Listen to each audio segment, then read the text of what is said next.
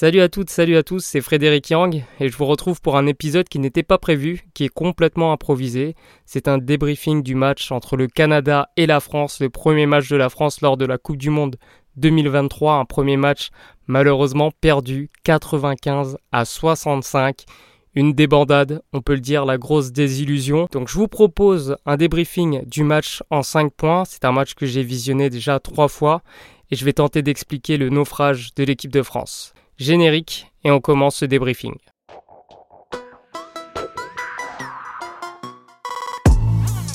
We talking about practice.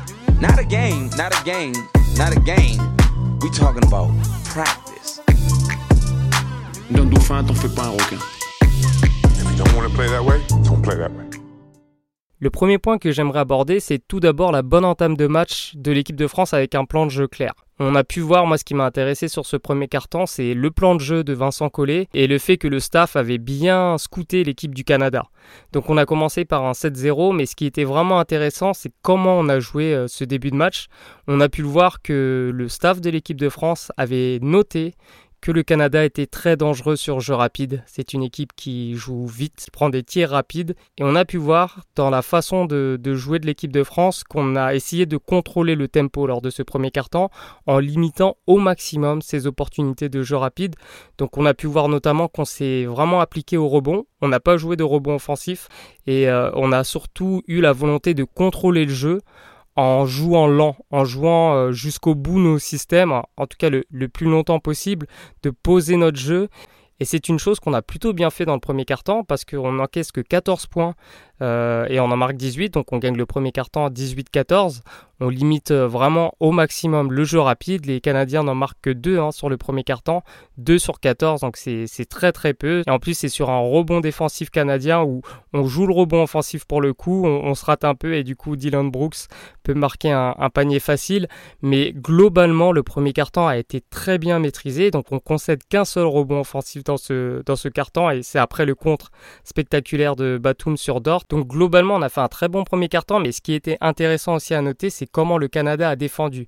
Donc le Canada a défendu avec une grosse pression sur le porteur de balle, que ce soit Nando De Colo ou, Evan Fournier. Mais on pouvait voir aussi des fortes contestations sur nos écrans non porteurs, soit euh, quasiment tous nos systèmes de jeu qui commencent par des écrans non porteurs. Donc ça a été très très difficile en fait pour avoir de l'espace, pour créer des avantages euh, tôt dans les possessions. Euh, on a réussi à bien le faire en début de match parce que Nando De Colo a, pu jouer des pick and roll et, et Evan Fournier a pu mettre des, tirs difficiles et aussi pénétrer dans la raquette, mais ça a été de plus en plus dur de, répondre à cette agressivité canadienne. Et justement, c'est le deuxième point, notre mauvaise réponse face à cette agressivité en défense des Canadiens. On a pu le voir que les arbitres laissaient jouer, donc ça a agacé les Bleus, ça a agacé Vincent Collet. Donc le porteur de balle était pressé, euh, il y avait beaucoup de contacts hein, sur, les, sur les écrans, sur, euh, sur le, le, porteur de balle, et les arbitres ne sifflaient pas, et ça a agacé les, les Français. Et d'ailleurs, on a fait beaucoup de fautes offensives. Rudy Gobert en fait deux. Il se prend même une faute, euh, une antisportive pour un coup de coude sur Olinik. Et dans le deuxième carton, on perd 5 balles qui donnent 6 points au Canada. Donc là, déjà, on a pu voir qu'il y avait un, certain relâchement à cause de l'agressivité canadienne.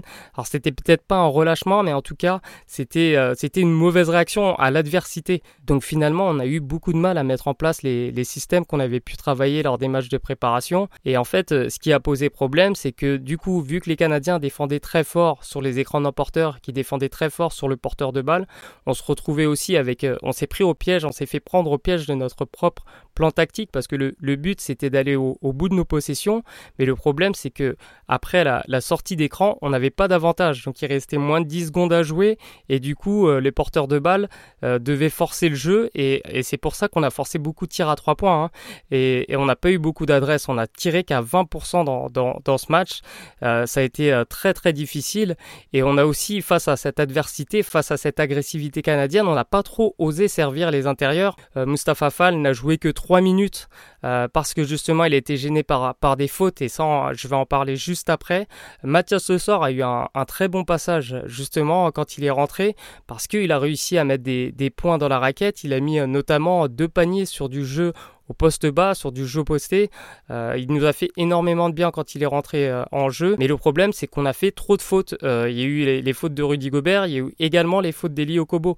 Des fautes offensives qui étaient évitables. Et du coup, on a perdu un peu le rythme au fur et à mesure parce que cette agressivité canadienne a pris le pas sur notre attaque. Et on a pu le voir dès le troisième quart-temps on tire à 1 sur 10 à 3 points pour les raisons dont je vous parle, c'est-à-dire qu'on n'a pas réussi à, mettre le pied dans la raquette, on n'a pas réussi à donner le ballon, à se rapprocher, à, vraiment mettre la pression sur la défense canadienne. On a subi cette pression et on a forcé des tirs. On a perdu beaucoup de ballons aussi dans le troisième quart-temps, 4 ballons perdus et 3 rebonds offensifs concédés parce que justement on, était pris par la panique parce qu'à partir du moment où on a commencé à être à moins 10, eh ben ça a été beaucoup plus difficile mentalement, on s'est précipité euh, pour, euh, pour revenir rapidement dans le match. Et finalement, euh, les Canadiens, eux, ont pu jouer leur jeu et derrière, ils ont pu avoir beaucoup plus d'opportunités de, sur jeu rapide avec des tirs ouverts à trois points, avec des drives aussi de chez Gilgis Alexander, dont je vais en parler également.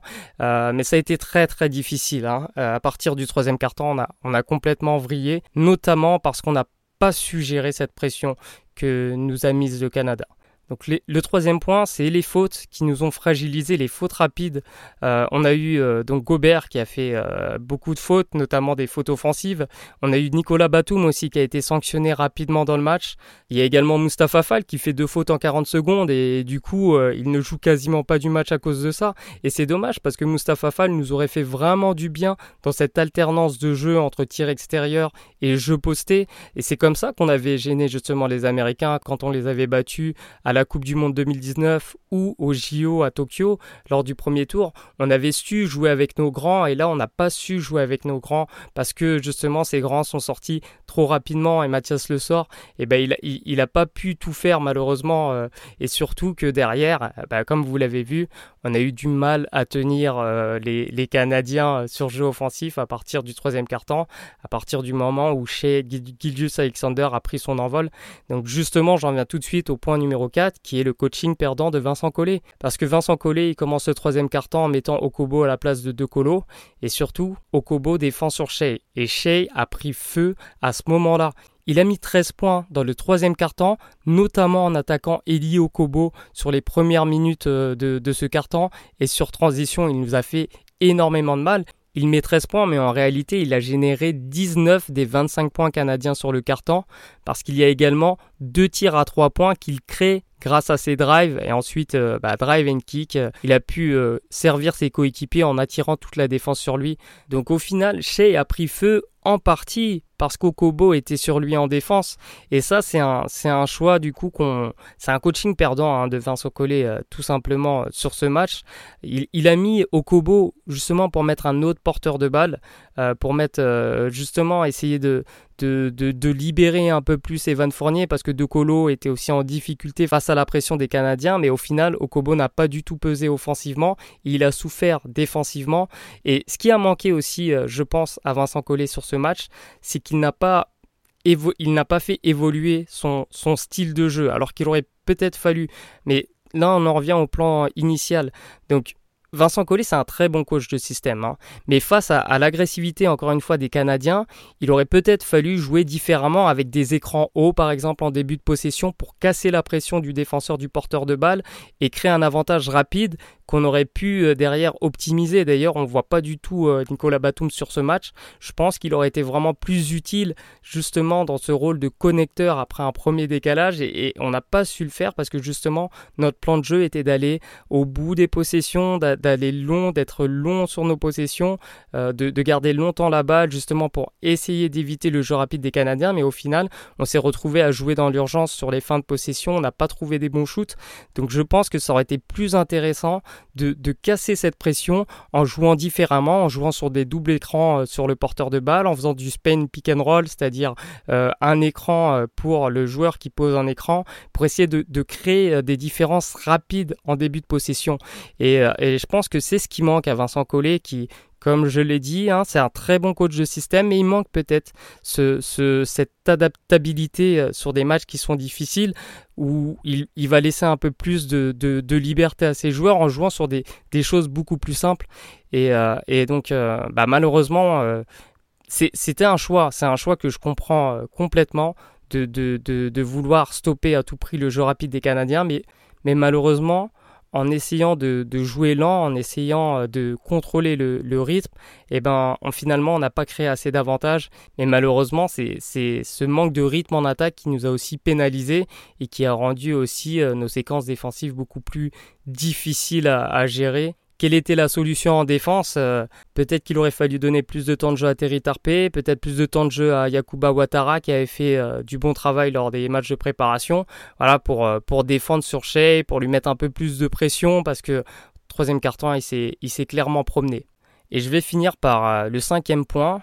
Et ce cinquième point, c'est tout simplement que ce match ne remet pas en cause tout ce qu'on a dit de bien sur l'équipe de France. Alors certes, l'équipe de France est désormais dos au mur, elle devra gagner tous ses matchs maintenant, notamment les matchs du deuxième tour en espérant qu'elle batte évidemment la Lettonie et le Liban, mais elle devra désormais battre aussi euh, les adversaires de l'autre groupe, le groupe de l'Espagne.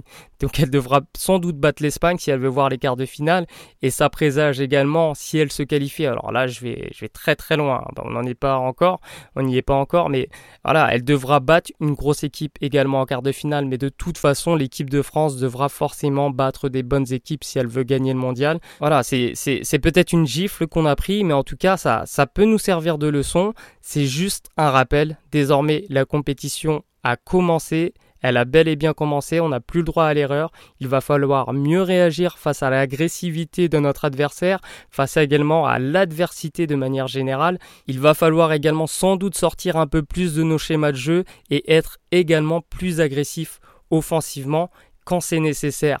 Mais en tout cas, tout ce qu'on a dit de bien sur l'équipe de France tient toujours. Moi, je, maintiens également ce que je dis. Le fait d'avoir des joueurs expérimentés comme Nando De Colo, comme Nicolas Batum, bah, c'est une chance dans ces moments-là. Donc, je pense que l'équipe de France est capable de réagir. Je pense qu'elle peut encore le faire, mais ça passera vraiment par une remobilisation et surtout par un état d'esprit différent face à l'adversité. C'est vraiment sur ça qu'on attendait l'équipe de France. Elle n'a mal réagi face au Canada. Ce n'est pas encore fini. Donc là, on va voir le caractère de cette équipe. On, sait que cette équipe a du caractère. L'année dernière, elle fait finale d'Euro en jouant un basket vraiment très très pauvre sur le plan, euh, sur le plan technique et même tactique, mais elle a su trouver les ressources pour quand même gagner des matchs qui paraissaient euh, complètement impossibles. La Turquie, l'Italie, elle a sorti un très très beau match en demi-finale contre la Pologne. Donc moi je pense que tout est encore possible. Il faudra désormais jouer avec le couteau entre les dents et se lâcher complètement si on veut aller au bout.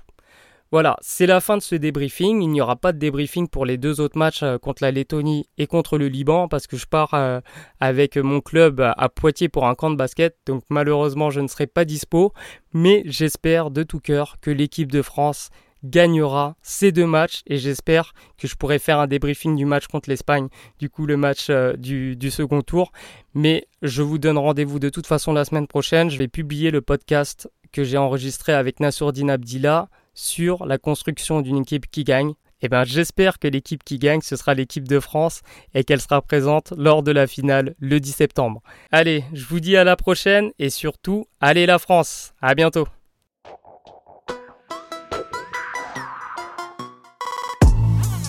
We talking about practice. Not a game, not a game, not a game. We talking about practice. Dans dauphin, t'en fais pas un requin. Don't want to play that way, don't play that way.